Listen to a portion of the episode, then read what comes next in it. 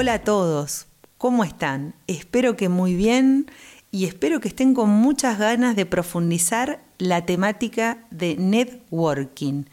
Networking, si traducimos la palabra, nos está hablando de redes de trabajo.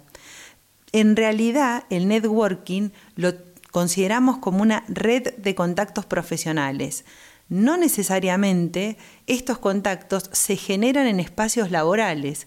Muchas veces podemos ir sumando a nuestra base de contactos en eventos sociales, en un almuerzo, en una cena, en un festejo de un cumpleaños, pero si estamos atentos y alertas y ejercemos el networking de una manera profesional y con las bases que hoy brevemente te voy a contar, seguramente ese encuentro social va a sumar a tu cartera de networking. ¿Qué tenemos que considerar del networking? Tenemos que entender que para mejorar nuestra carrera profesional necesitamos generar oportunidades de corto a mediano plazo y esas oportunidades se establecen mucho mejor si tenemos un contacto, si tenemos una cara para aquel deseo, para aquel objetivo que queremos alcanzar. Entonces, te voy a dar mínimamente unos 10 tips para hacer un buen networking, un efectivo networking.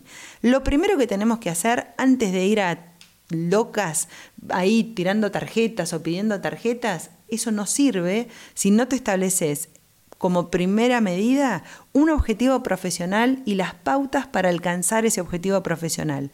Tenemos que sentarnos, tenemos que tomarnos un tiempo para ver qué es lo que quiero lograr yo para mi carrera. Cuando te acercas a alguien y querés establecer con él una red o sacarle su contacto y darle tu contacto, antes de pedirle tenés que ofrecer. No queda bien que vos le digas, ¿me das tu contacto? ¿Cuál es tu email?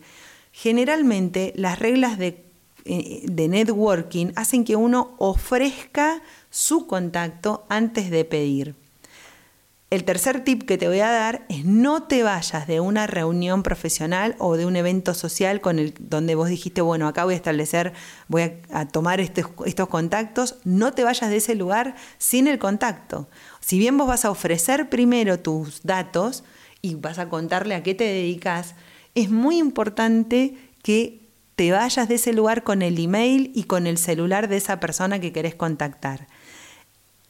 Tercer tip, en un evento vas a ver que hay muchísimas personas. Lo ideal es que busques a las personas más adecuadas, a las que más se ajustan a tu objetivo laboral o profesional fijado en el punto uno que te comentaba.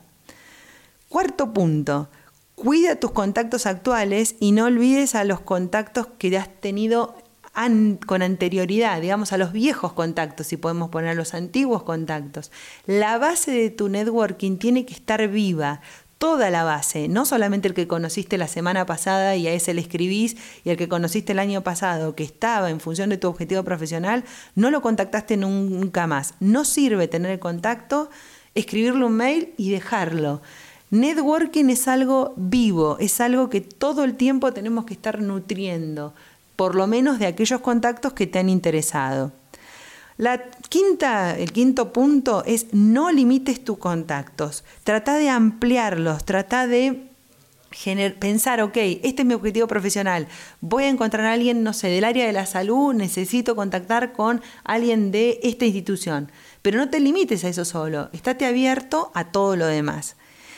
Y rapidito te voy a contar otros tips que tienen que ver con participar en eventos, pero no en cualquier evento, en eventos que estén acordes a tu objetivo.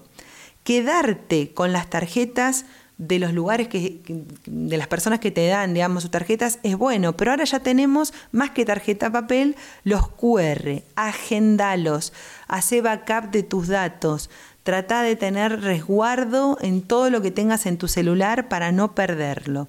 Y los últimos tips, dos que son muy importantes, vos tenés que tener cuando ofreces tu contacto, tu cartera de presentación o tu vidriera seguramente van a ser las redes sociales. Por eso la recomendación es que actualices tu perfil y que actualices tu bio.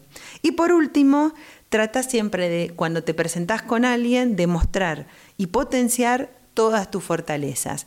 Con estos tips que te di, que habrán sido unos 10, 11, vas a poder hacer un networking efectivo. En otro podcast te vamos a contar qué no es networking. Gracias, mi nombre es Viviana Santinón y seguimos en contacto.